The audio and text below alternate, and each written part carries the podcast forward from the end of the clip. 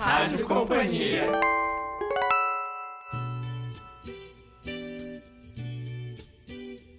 Bem-vindo à Rádio Companhia, o podcast da Companhia das Letras. Aqui é Fábio Rara e esse é o nosso 15º programa.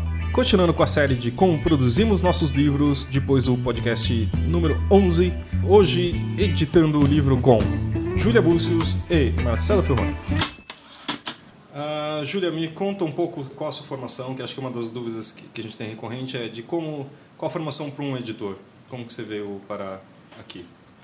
É, a minha formação, eu fiz faculdade de História e de Jornalismo, e nada muito especificamente né, voltado para o mundo editorial, mas eu acho que a grande parte dos editores não, não, não necessariamente estudou edição ou editoração, né?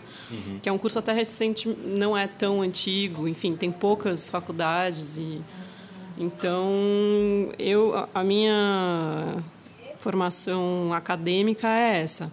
Mas eu comecei a trabalhar na COSAC na IFE uhum. em 2005, que eu comecei como estagiária lá. Eu ainda estava na faculdade de História. E comecei trabalhando no site, e no, na parte de conteúdo, e depois fui para o editorial e aprendi muito fazendo mesmo, né? Então, com os editores mais velhos e, e depois... Aí fiquei três anos e meio lá e depois de um tempo vim aqui para a companhia, onde já estou desde 2010. Sete anos de casa. Legal.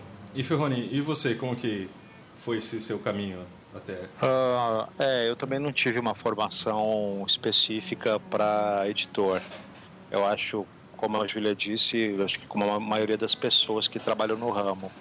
Eu fiz é, dois anos de engenharia, descobri que eu estava no caminho totalmente errado, porque eu gostava de ler, gostava de escrever, enfim, não, não gostava do que eu estudava. Aí eu desisti, fui trabalhar, fiz uma faculdade e acabei fazendo jornalismo, que eu achava que era o que mais se aproximava. E trabalhei como jornalista alguns anos até migrar é, para editora. Eu comecei trabalhando na editora Globo, é, fazendo ficção, não ficção, é, todos os tipos de livro. E ganhei experiência na prática também, é, cometendo erro. É, e aí eu saí, trabalhei na Globo por dois anos e meio, saí, é, trabalhei como freelancer e fui para Objetiva. E estou no Objetiva e agora Companhia das Letras por 10 anos. Uma das outras coisas que acho que as pessoas têm dúvida é como a gente escolhe, como escolhemos nossos livros, né? Como que eles aparecem? Bom, essa, essa é uma parte enorme do trabalho, na verdade. E, e, e, bem difícil, né? Porque o volume de coisas é muito grande. Então, tem uma grande parte que chega de agentes literários estrangeiros e também tem agências nacionais em menor quantidade, mas. E fora, enfim, é, projetos que chegam por várias vias, por pessoas próximas à editora, por uma matéria que saiu numa revista e a gente vai atrás do autor, ou até originais que chegam, é, brasileiros que chegam à editora. E a gente tem um volume muito grande sempre de manuscritos e originais para ler, ou mesmo livros já publicados, né, no caso dos estrangeiros. E, enfim, acho que tem um pouco, claro que tem, acho que tem a, as escolhas pessoais e as preferências, né, de cada editor, as afinidades, e sempre também pensando o que funciona um pouco para o mercado atual brasileiro, o que tem a ver com a linha editorial. Uhum. E eu acho que também a gente conversa sempre muito, né? Temos uma reunião semanal editorial para onde cada um traz as leituras da semana. Então é, é uma decisão sempre difícil, acho, a não ser em casos muito óbvios assim, né, de livros que são claramente fortes ou que claramente não tem nada a ver, mas é, acho que é uma mistura de, de várias de todas essas coisas que passam pela seleção. Né? E Ferroni, a, a, como que defini, como definir uma quali, a qualidade do livro, né? Que as, nem, às vezes tem afinidade, mas também nem sempre, né? Sim. Nem sempre é uma coisa que você, sei lá, como que a gente como você é, define eu, isso? É, eu acho que a gente, ainda mais é, no nosso país hoje em dia, com enfim, toda a situação econômica, a gente trabalha muito com duas pressões. Né? O livro, primeiro, tem que ter uma qualidade é, na área, enfim, um livro de não ficção é, bem checado, bem escrito, um livro literário, um livro que seja um livro forte, que diga alguma coisa, né? o comercial, um livro que tenha gancho, que tenha um potencial e você tem que avaliar a qualidade e ao mesmo tempo a pressão comercial, né? Como que o livro, ainda mais dentro de uma editora grande, é, como é, a Companhia das Letras, com vários selos, você tem que sempre estar entre esses dois campos, é, a qualidade do livro em si e como que o livro pode é, se sair no mercado. Então, às vezes acontece de você, eu fui editor só de literatura é, por muito tempo Uhum. Então, às vezes você encontra é, um livro literário que, enfim, eu li, adorei, achei uma coisa incrível, mas ao mesmo tempo eu sabia que ele não ia vender nada. Uhum. Então, era publicar um livro é, com grandes qualidades, que teriam, sei lá, resenhas boas, mas a gente ia vender no final 500 exemplares. Então, até que ponto a gente pode fazer isso? A gente faz alguns casos com doutor importante, mas nem sempre você pode é, se guiar só pelo seu gosto ou por qualidades muito específicas. Você tem que colocar tudo na balança quando você vai fazer uma, uma proposta. Né? Como que a gente consegue equacionar isso? Qual que é o feeling do editor, por exemplo, no, no, mais no lado comercial, por exemplo? Olha, eu não sei, eu acho que, hum. como a Júlia falou, uma das coisas a gente discute muito, né? Acho que é. É, às vezes mais de um editor lê. Sim, sim. É, no grupo. Então você consegue é, debater um livro e, e, tentar entender como que ele poderia ir. Você às vezes, se é um livro estrangeiro, você pode tentar avaliar como tem sido a repercussão no exterior.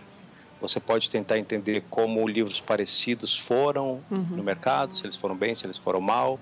Enfim, você tem que usar várias informações é, que estão ao seu redor para tentar chegar a uma conclusão. É, além, é claro, da qualidade do livro, né?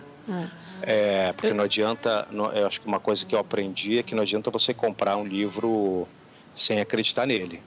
É, é a chance dele dar certo é pequena, porque você não vai estar totalmente empenhado em fazer o livro acontecer, né? Então você uhum. tem que meio que pesar tudo. É. Um outro tem uma outra coisa que eu esqueci de mencionar que que tem os scouts literários também, né? Que é um que é, também é um termômetro bom que a gente usa. Então é, é um serviço que, que enfim que, que é de fora, né? Então tem nos Estados Unidos e na Europa é, que eles indicam, tipo eles fazem um mapeamento de tudo que está saindo na em várias editoras e indicam e fazem relatórios e enfim então eles têm muito esse termômetro e a gente recebe é, informes diários assim deles então é, também sempre tem essa tem, tem mais esse termômetro né de para os livros ah. estrangeiros claro né uhum.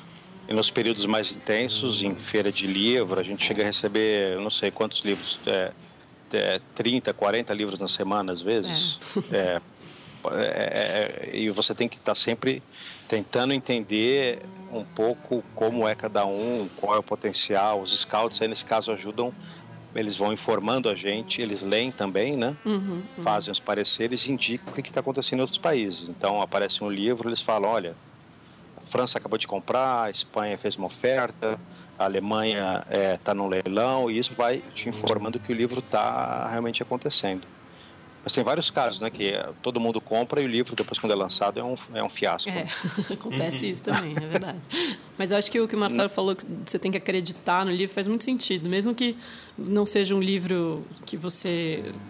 Enfim, você tenha uma afinidade... Enfim, talvez não, não fosse um livro que você compraria para ler por, é, por gosto pessoal, mas que uhum. você lê ali e fala, não, isso aqui tem muita chance de acontecer. Talvez achar alguém fala assim, ah, tem uma persona que leria assim, é. tipo, pessoas que se identificariam com aquele tipo de, de leitura. É, você vê que é uma, uma, uma, uma, proposta forte, enfim, uma coisa que, que ressoa, né? E acho que esses livros costumam dar mais certo. E se, outra, aí já é uma dúvida minha, mas quantos livros vocês leem por semana? Vocês têm essa noção? Hum. hum. É difícil, depende né? muito, né, eu acho. É, porque também a gente lê também muitos trechos, né, de livros. Enfim. É que nem todas, às vezes as propostas são. É, vem proposta que são uhum. só poucas páginas e. É, a gente lê muito começo de livro, muito. né? Exatamente. É, a, gente, se torna especialista, porque é isso, é. quando chegam, quando você recebe 40 livros Sim. É, numa feira, você vai ler o começo de vários, né? Mas é, é que... até você escolher qual que você, naquele momento, o que, que você vai priorizar. Depois você volta para o livro. Mas é, é, você tem que fazer escolhas. É. E tem uma coisa simultânea, assim, porque, por exemplo, a gente lê o livro que a gente está editando no momento, um livro que já está comprado, uhum. já está, por exemplo, de um autor nacional. Então, você está lendo esse livro e editando, conversando com o autor e tal.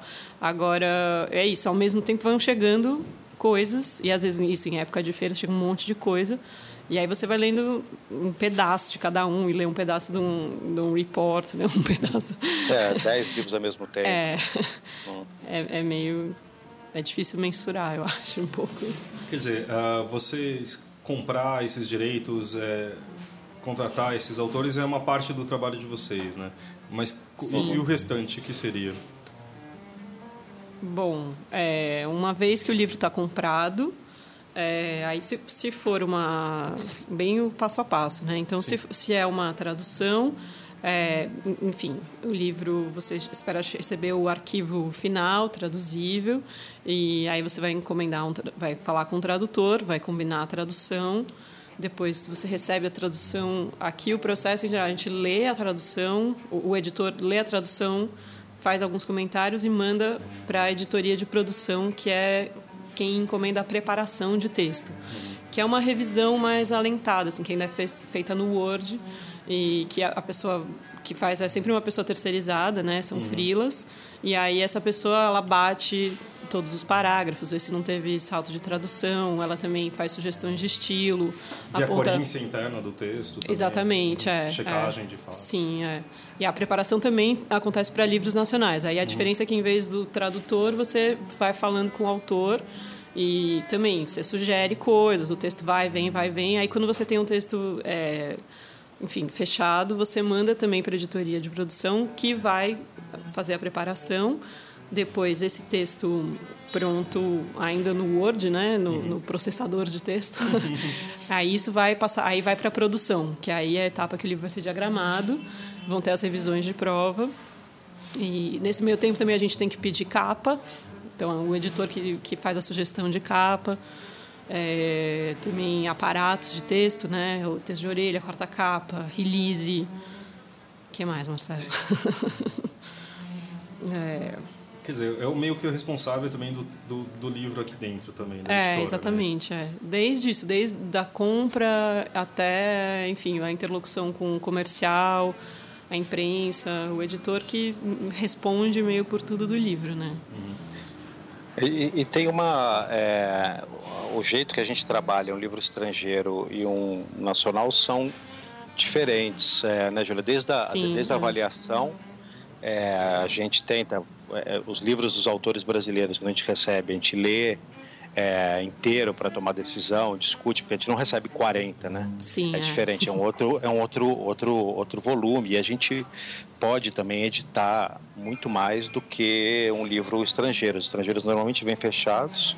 É, a gente pode propor alguma coisa, às vezes uma, uma, uma nota para a edição brasileira, ou se a gente encontra alguma questão, se o livro não tiver no estágio muito avançado na produção no país original, a gente pode tentar mudar ou um erro ou alguma questão é, que não está muito boa, mas é raro, né? E os é. brasileiros a gente trabalha muito mais, que aí é um prazer editorial da edição, né? De você sentar com o autor, como a Júlia falou, né? Fazer os, é, comentários, volta para o autor, o autor mexe, devolve, é um processo é, de edição de texto bem mais intenso.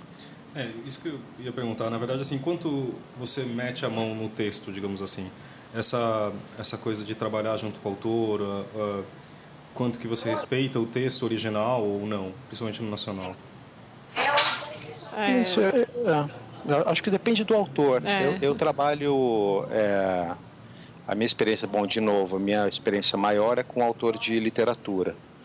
E eu já trabalhei com os dos dois extremos. Eu já trabalhei com um autor que fazia rascunhos, então ele me mandava um livro que às vezes não tava nem não tinha nem capítulo final e eu tinha que ler e conversar com ele e, e propor coisas enquanto ele ia escrevendo. E no outro extremo trabalho com autores que mandam, ficam cinco anos em silêncio e mandam um livro totalmente pronto, é. É, já todo parafusado e aí você pode discutir, comenta pode sugerir alterações, mas é num outro nível, né? É... Quer dizer, é uma obra aberta e outro já é fechado é. já, né? E acho que no é. caso da não ficção aí tem bem mais possibilidade, né? De, é, é bem mais aberto. É bem mais aberto, porque aí é pode pensar um projeto junto, né? Um projeto do zero. É, você pode inclusive é isso, sugerir capítulos, sugerir sei lá, se for o caso. Às vezes até o tema, né, também. Sim, é também encomendar livros entre aspas, mas enfim, né, é, propor um, um, uma, um livro, um tema para um, um livro, tema para um chamar um, um escritor, sei lá, um jornalista para fazer um livro que a editora está pedindo. Na verdade, assim, a editora vive em torno dos, do trabalho de edição do, do texto, né? E como vocês veem essa responsabilidade? Como vocês encaram isso? Porque tudo o que vocês falaram também é assim, é dificilmente você encara o livro fora de um contexto ou também uhum. fora. Vocês devem tentar ler, ouvir tudo que é possível, né? Tipo, nossas referências não são só livros, né, basicamente. Então, qual que é essa responsabilidade que que gira em torno do editor? Acho que é a pressão de não perder um livro bom, né? É. é. Não, porque às vezes você, é, é, você perder em vários sentidos. É, você perder porque você não, não, não teve tempo de ler é. e outra editora foi mais rápida. É, você não ter tido tempo ou não ter tido o olhar certo para reconhecer um ponto forte dele ou você ter um, não conseguir editar o livro, né? Se é um livro nacional, você não conseguir ou fazer com que o livro tenha atinja o potencial que ele tem ou não se entender mesmo com o autor. Esse acho que é, o, é a pressão de você não ter o, o livro né, no final. Um, é, você perder um, um, grande livro que você teve a chance de, de publicar. É, acho que dá essa aflição mesmo, né? De, é. Toda vez que. Acho que toda vez, se não me engano, eu tenho um pouco esse sentimento. Quando você lê um original, ou enfim, é pensando assim, não, esse podia ser esse livro pode ser uma, aquele livro. Claro que tem vários que você já saca meio de cara, mas é, eu acho que essa pressão é constante, sabe? Do... É, e uma pressão em, em um momento desse que eu mencionei de feira, por é. exemplo, é. que acontece, um, aparece um livro é, que todo mundo, você começa a receber uma pressão de todos os lados, que é um livro que vai estourar, que é um livro incrível, todo mundo começa a comprar e aí quando você lê, você não gosta. e, qual é a questão? E aí, né? como que você faz? Bom, eu não sei, é uma questão difícil. Outros editores podem ler, é. É, ou você é, é tenta entender o que está acontecendo para ver se é uma coisa que você não entendeu, ou você aposta que não, você não é o editor para ele. Né? É um risco enorme. É, acontece, né? Você às vezes passa um livro que tem essa pressão e o livro não acontece quando ele é publicado, ou vice-versa, né? Você participa, você tem a chance de comprar o livro que no final funciona. É, é difícil. É, não, é que a aflição realmente de você falar que para a gente publicar todos os livros importantes do mercado realmente é. É, exato. Mas também, é. ao mesmo tempo, a gente tem muitas dessas oportunidades também, né? É um Tem, isso. em retrospecto é fácil, quer dizer, em retrospecto, obviamente, você vê quais são os sucessos, você consegue explicar é. É, por que, que o, o, livro é esse sucesso, que, porque a história já está feita, né? O problema são os livros para frente. É. Você conseguir entender, porque muda, aparecem livros novos, aparece uma tendência que você não conhece, enfim. É. Você tem que estar aberto para o que, que vem.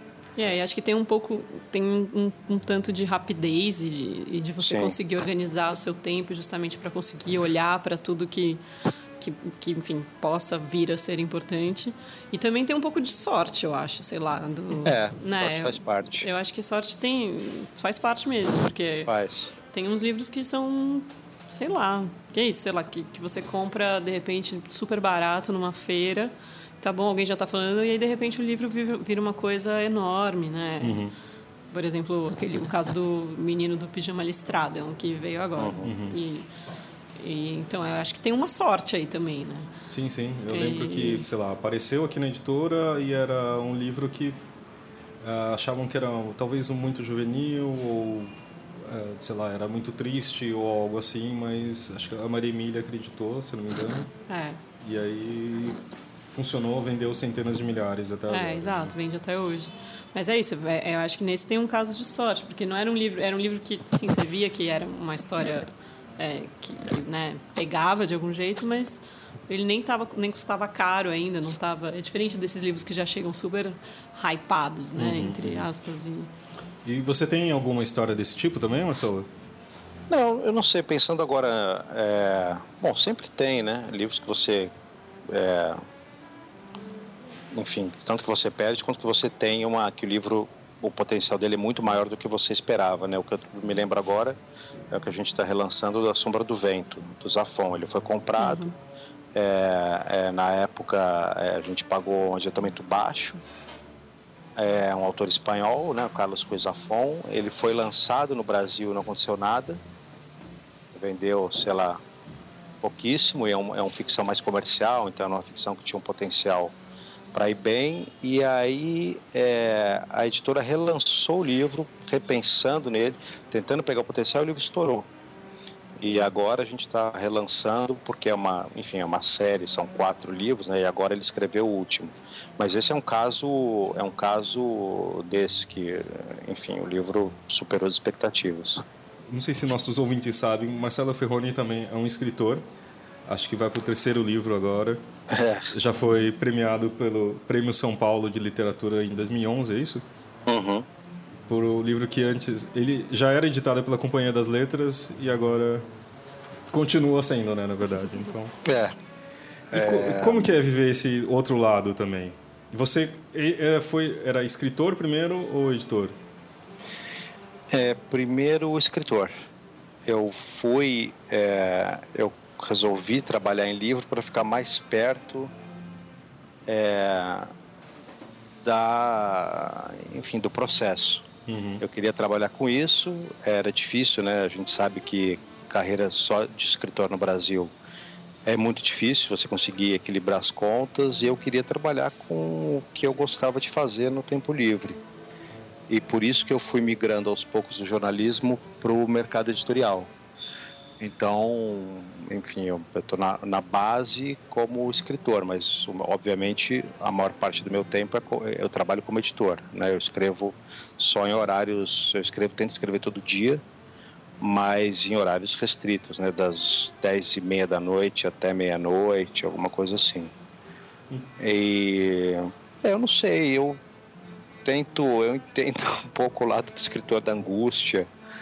É, enquanto você está fazendo o livro, do feedback do editor, é, das pressões, enfim, é, toda essa expectativa e, eu tento pensar nisso quando eu trabalho num livro literário também do autor brasileiro. Né? Acho que talvez isso isso me ajude como editor. E, e eu, e, e eu enfim, tento começar bem o livro, né? Porque eu acho que.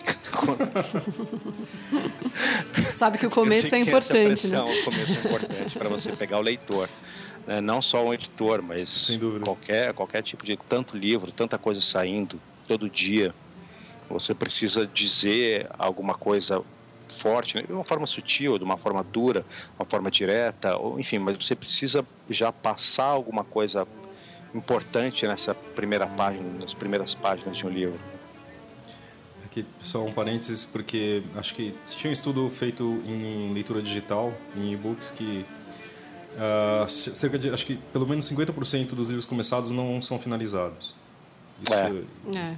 Quer dizer, a gente vê, né? Do lado da nossa cama tem aquela, aquela pilha que, com certeza, se o começo é, não tiver... É, eu acho que você tem, você tem livros, claro, que, que, que começam de uma forma difícil. É claro que para tudo que a gente está falando tem exceção. Claro. Ainda é. mais se você tratar de literatura. Né? Uhum. Né? É, mas tem uma questão importante que não é. As pessoas às vezes falam que é a primeira frase, né? Não, não é necessariamente a primeira frase. Não, quer dizer, longe disso, mas é como você conduz a história, né? Qual é a sua voz, o que você quer dizer, tudo isso é muito importante. E, e você é do tipo que aceita a edição? Sim, sim, eu espero que sim. Eu não sei, a gente tem que perguntar agora para a Rita, né, que vai meditar. Está meditando. É, espero que sim. Eu tive agora é, é, esse trabalho com esse livro e o que eu faço é ficar um tempo sem ler, depois que eu terminei a última versão. É, recebi todo o feedback e aí eu voltei para o livro depois de seis meses que eu tinha terminado. Nesse meio tempo eu não li nada dele, até esqueci algumas coisas. Então eu voltei com todo esse, enfim, com as anotações, né? É, do Luiz e da Rita e, e fui aí relendo também um pouco como editor para mexer no livro é, e, e, dar uma retrabalhada nele. Mas é um processo normal, né? Acho que é, é ótimo né? você ter um editor atento que dê sugestões. É porque a gente tem que lembrar também que o trabalho de vocês é lidar com o autor, né? E também, assim, uh, são às vezes anos de trabalho solitário naquele texto que você entrega para uma pessoa para ela julgar e editar ou o que for, né? Isso também é uma, uma coisa insensível, né? Como que é, é. lidar com esse autor, Julia? Como que você... Eu, eu sei que é seu dia a dia, mas também é, é, tem que ter essa sensibilidade também, né? É, eu acho que a gente tem que ser muito cuidadoso mesmo, né? Porque depende muito do autor, eu acho também, né? É, é isso, como o Marcelo falou, tem pessoas que é, entregam um texto muito pronto, que ficam anos e, e, e demoram para entregar justamente, mas porque elas querem entregar o texto mais bem acabado possível. E acho que isso fica muito claro, assim, quando você, você, vê que são tipos de escritor. Então, é, esse é um, é um jeito de lidar com esse texto que chega muito bem acabado. Então, você tem uma conversa, você pode fazer, sugerir pequenas coisas e tal. Em geral, é tranquilo. Aí, mas tem os escritores que são mais caóticos, assim, se é que eu posso usar essa palavra. Então, que entregam, é meio rascunho mesmo, né? Como o Marcelo falou. Eles entregam um texto muito e eles são ansiosos, então é, aí eu acho que é esse, esses são os que exigem mais cautela e você tem que ser uhum. muito é, cuidadoso mesmo na hora de, de lidar, porque tem gente que recebe muito bem e que não se importa do texto ser mexido completamente, assim, de ter muita, é, enfim, sugestão no texto. E tem gente que, apesar de entregar um texto que não está muito bem acabado, não fica incomodado com se você faz uma edição mais pesada. Uhum. Então, acho que é. você tem que ter uma sensibilidade de, enfim, bastante de lidar com pessoas mais do que o texto em si, sabe? É, eu acho que uma, uma coisa importante é, do editor é você tentar, é, nesses livros, né, de qualquer livro que você pega, tentar entender qual é a voz do autor. É. E para você entrar, é, quando você acha que o livro precisa ser alterado, mas alterado dentro dessa é, do que, que o autor está tentando fazer. Quer dizer, você mesmo, você fazer com que o próprio autor é, é, mexa, resolva, é você não, não se impor né, não impor as suas ideias e mudar o livro, né? Você uhum. entrar um pouco no, no, nesse mundo que o autor criou e entender ele para daí propor. É, é, que é uma coisa difícil. É difícil, é. mas é. é. o ideal mesmo. É, o ideal. É. E acho que os bons escritores, eles é, é isso que eles fazem, né? Enfim, hum. e o trabalho do editor é um pouco só, no, no fim, talvez até mais de uma conversa do que às vezes mexer no texto em si, sabe? É o que vocês falaram, né? Também assim, quando vocês escolheram também editar, publicar aquele livro, ele tem um potencial. E essa edição é achar isso, né? Também através do próprio autor. Sim. Às Sim. vezes tirar gorduras, é. É, sabe? Tipo, ou é difícil falar melhorar, mas eu acho que é tirar um pouco das arestas. É um pouco isso, né? É, e, e, e tentar, é, exatamente, tentar fazer com que o próprio autor é, trabalhe no, nesse potencial do livro, né? É, é, você entender o, o, esse universo. Como que é o trabalho de edição em relação ao autor mesmo? Como que você chega é, e fala assim, olha, ah, esse personagem não tá bom, vamos matar ele, vamos tirar ele? Como que é isso? Hum, é, eu acho que varia muito, é, varia muito de autor para autor. Você pode falar esse personagem é ruim, vamos matar ele. você, pode, é. você, pode, se você tiver é, uma intimidade com o autor, você pode. Às vezes eu faço isso. Você fala, enfim, vamos matar esse autor. Por que você não mata nesse momento aqui?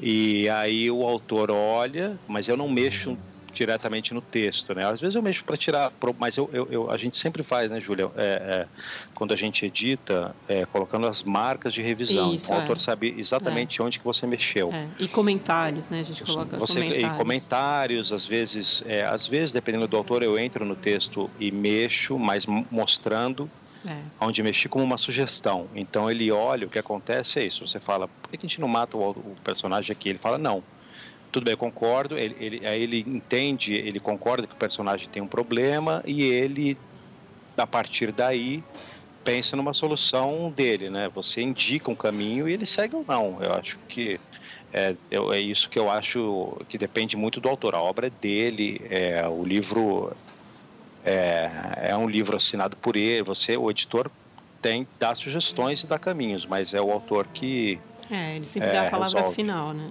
É. Isso. Mas a gente pode sugerir, por exemplo, falar assim, ó, eu acho que esse livro tem que abrir de uma outra forma. Então, às vezes, uma cena que está mais para frente, você fala, olha, eu acho que se você começar com isso aqui, vai ser mais interessante.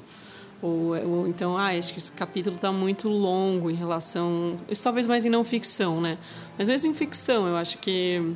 Eu, às vezes o final, às vezes tem um final que você fala assim, olha, esse final sei lá, precisa de um desfecho mais bem acabado. Um, mas, claro, é sempre a palavra final do autor, mas eu acho que a gente, dependendo muito do autor, como o Marcelo falou, mas a gente, às vezes, faz esse tipo de sugestão mesmo. Sempre com muito cuidado e sempre com, é, sabendo que quem vai decidir é, é o autor, né?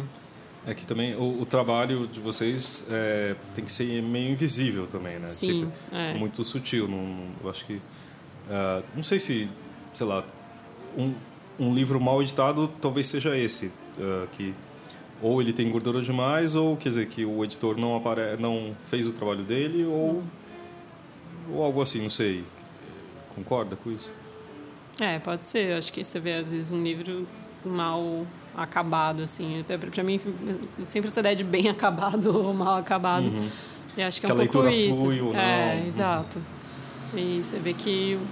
Enfim, acho que toda leitura é, acho que quanto mais leituras, melhor. Né? Não é à toa que a gente tem a preparação de texto, depois tem revisão da primeira prova, segunda prova, às vezes da terceira. E por mais que a revisão depois seja só para caçar erro, assim, né? Uhum. E, mas eu acho que cada leitura, e claro que é a leitura do editor, às vezes a gente lê três, quatro, cinco vezes o, o livro, cada versão que o autor manda. Mas acho que cada leitura enriquece, assim. Então, por isso que acho que para um escritor como o Marcelo, que ele falou, é muito interessante isso de você deixar um tempo e voltar uhum. depois uhum. para o seu texto, né? Porque é um outro olhar que você traz, um olhar é, muito enriquecedor, eu acho. E o autor, ele fica, é, como você falou, Fábio, ele fica, sei lá, cinco anos no livro e trabalhando nesse texto todo dia, né? Ele perde é, um pouco, quando você está muito mergulhado no texto, você perde, perde um pouco a noção do todo. É, quando vem uma pessoa de fora, né, o olhar do editor, que não leu o livro ainda, e você faz a leitura do livro inteiro, anotando, às vezes você pega repetições, uhum. às vezes você pega um tique, sei lá, um personagem que vai a cada três, quatro capítulos ele vai jantar com o mesmo personagem, ele tem uma e vira uma mania que acaba ficando, acaba destoando no livro. Aí você fala, olha, tem, você precisa dar uma amenizada aqui, isso está um pouco repetido. E é, são coisas que aí o autor olha e se dá conta, ele não tinha enxergado. Né? É, isso acontece muitas vezes também. Uhum.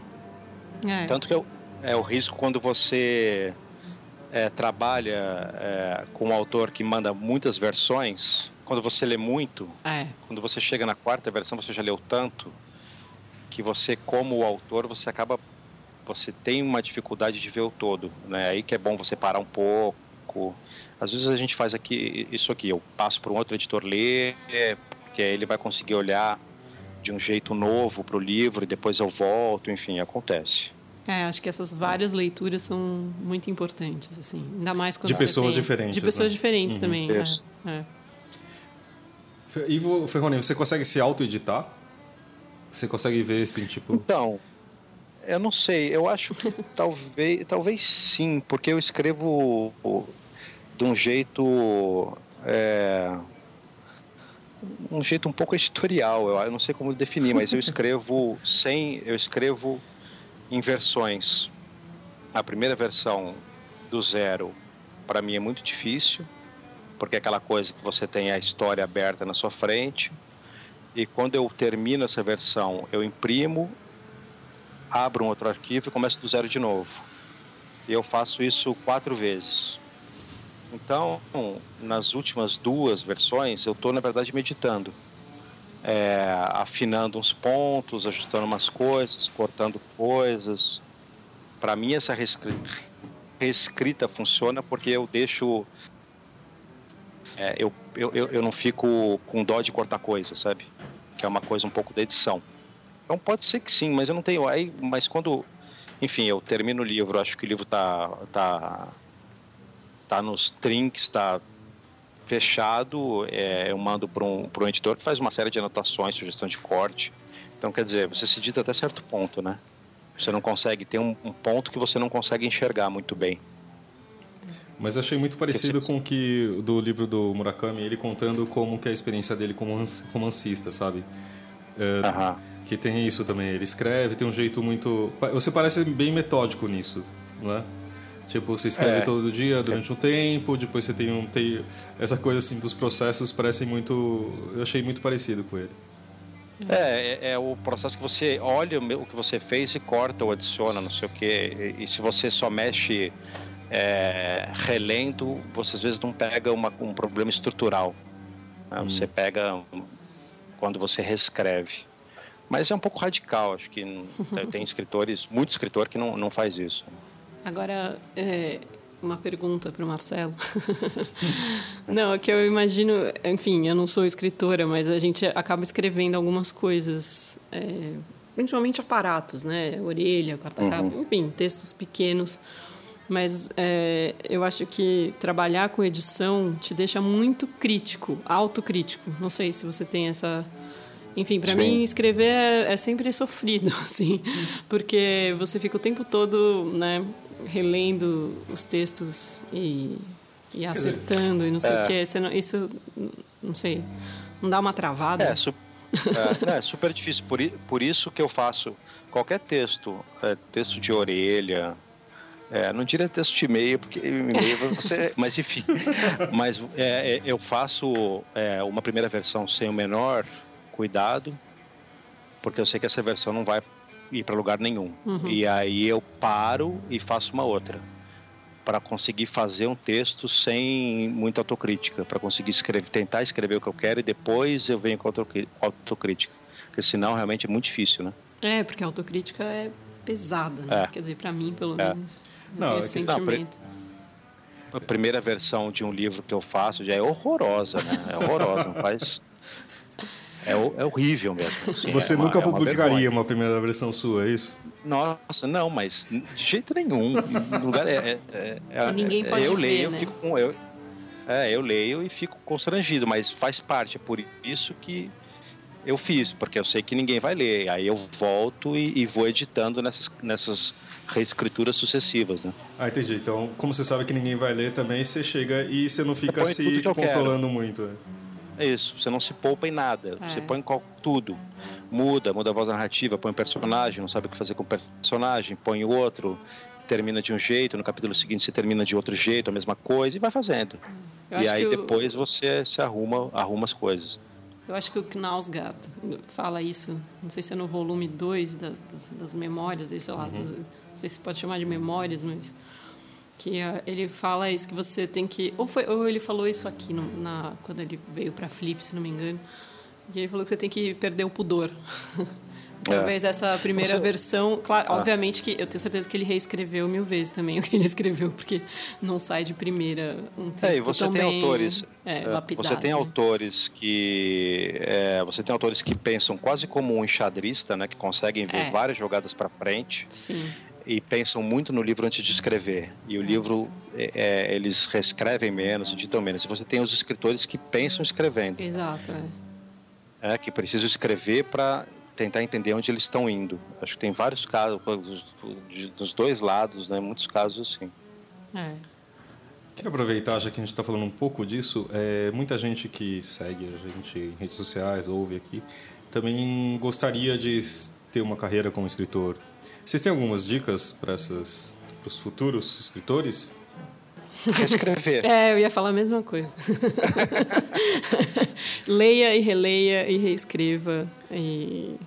É, para um pouco e volta. E, é. e, e, e acho que mostrar, é, tentar mostrar o texto para pessoas que não sejam muito próximas de você. É.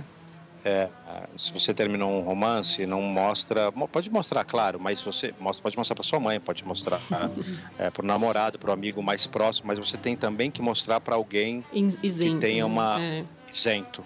É que não vai, que vai falar a verdade e não fala assim, ah, é. nossa, adorei Isso. meu filho, é. que melhor livro que eu já li na vida. Porque acho que tem uma coisa que, que se confunde muito é, que as pessoas querem muito escrever, né? E, e, assim, e tudo bem, claro.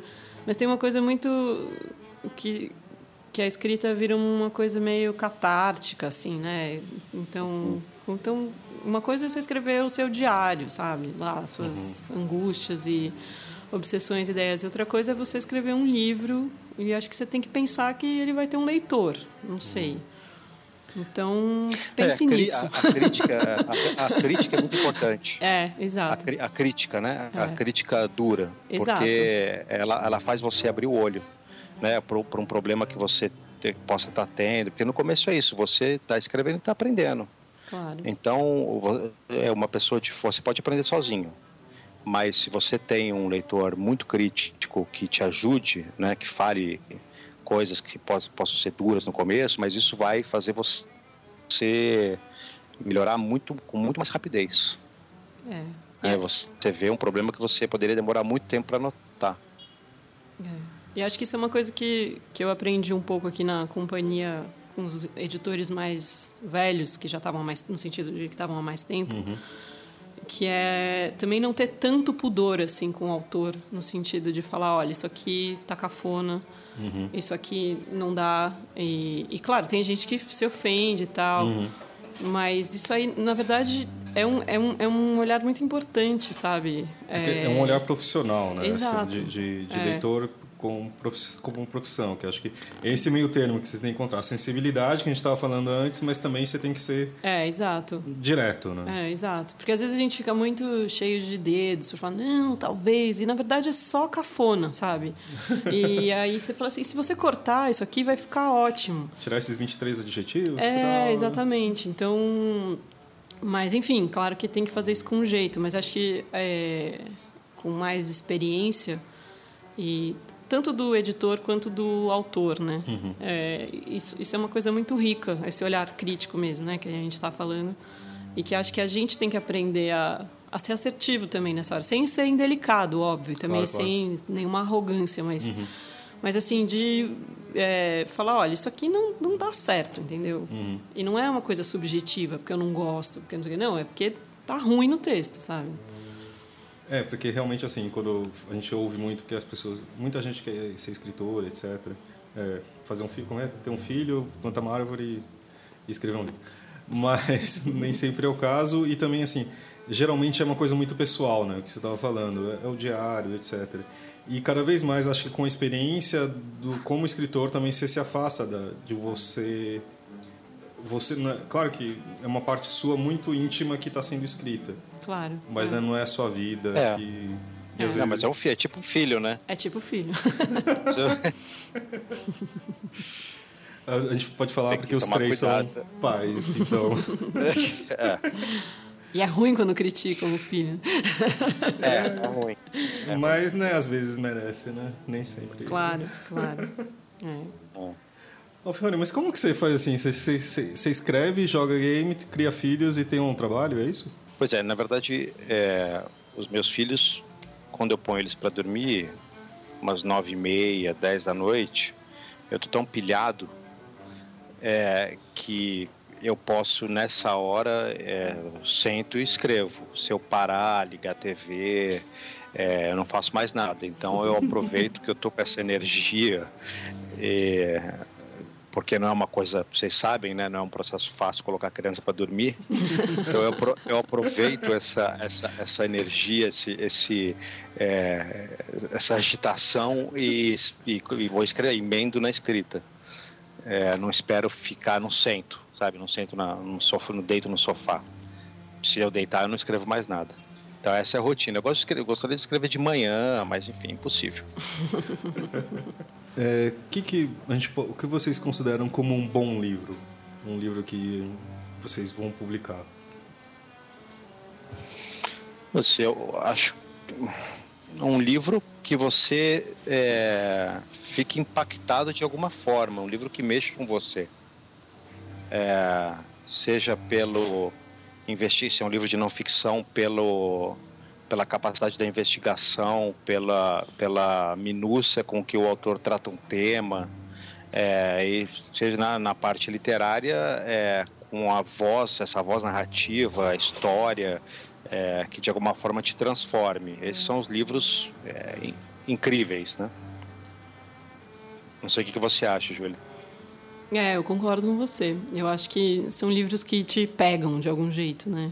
Então, seja pela escrita, às vezes extremamente bem feita e é, bem cuidada e, enfim, inusitada também, ou às vezes uma trama que você que tem os escritores que fazem isso muito bem, né? Que tem uma trama que te deixa completamente envolvido uhum. e ou então um assunto que é muito intrigante e que tá e que isso está muito bem feito em livro, né? Uhum. Então acho que é, concordo com o Marcelo. São livros que te pegam e, te, e mexem com você de algum jeito, assim. Quer dizer, Esses são um, os bons livros. Que tem uma técnica muito boa que também tem essa e aí entra talvez esse feeling do editor que é que tem, é que tem alguma coisa a dizer, né? Uhum. No livro. É, aí, seja acho... informação, seja a voz literária, falar sobre é. as coisas, sobre a vida das pessoas, sentimentos. É. Mas, mas assim, e só indo para um pouco para outro lado, é, é fácil. Se você olhar a lista de mais vendidos hoje em dia, que vocês estavam falando também de relação assim, ah, aquilo que passou, de sucesso comercial também, é, vocês, vocês falam que entendem em retrospecto. Vocês conseguem ver isso em uma lista de mais vendidos?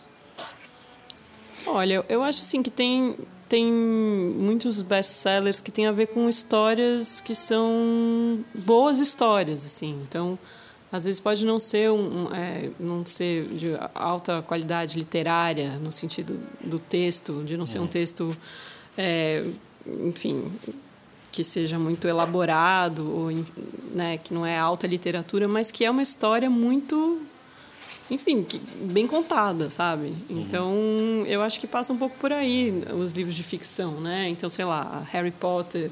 Ninguém pode dizer que, que, não, que aquilo não é uma história absolutamente cativante e, uhum. e, e, e, bem construída e personagens interessantes e tal. Agora, sim, tem Proust também, sabe? Assim, é uma coisa é, mas eu acho que tem valores diferentes, assim. É, eu, eu trabalhei, como eu falei, muito tempo só com ficção literária, né? Oito anos eu, eu, eu trabalhei só como editor do selo Alfaguara.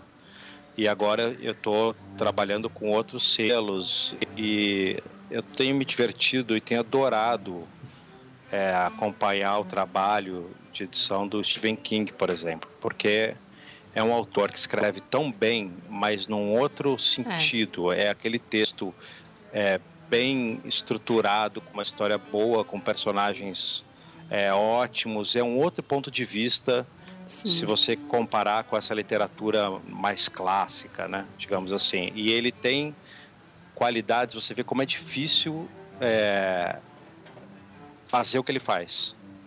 É, com certeza. Então é, putz, é uma coisa que eu tenho adorado, você trabalhar com outros gêneros, porque você vai vendo assim grandes autores é, de áreas que eu, eu não lia muito, né, antes. Então você sempre vai descobrir coisas muito interessantes é, nos livros da lista, é, dos livros mais literários aos mais comerciais, enfim, sempre tem alguma coisa interessante neles.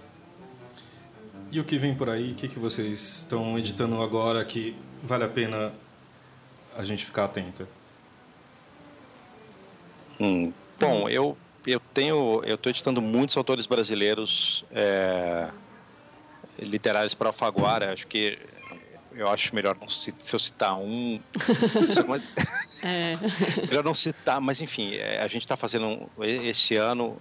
A gente vai ter no cronograma é, da Alfaguara um autor brasileiro é, literário por mês, praticamente. Então a gente tem aí uns quatro autores para lançar esse ano, fora os outros autores do selo que estão escrevendo coisas. Então isso no momento eu estava inclusive editando aqui um texto antes de, de entrar é, nessa entrevista. Então isso é uma coisa que tem me dado bastante bastante prazer, assim, está me deixando bem feliz ultimamente. E você, Júlia? É... Nossa, estou aqui tentando ver a minha programação. Bom, tem alguns, tem livros novos de alguns autores brasileiros que chegaram recentemente, que a gente ainda está, tô, tô lendo agora, eu também melhor não falar quem são, né? Porque, mas enfim, livros novos de autores que já são da casa.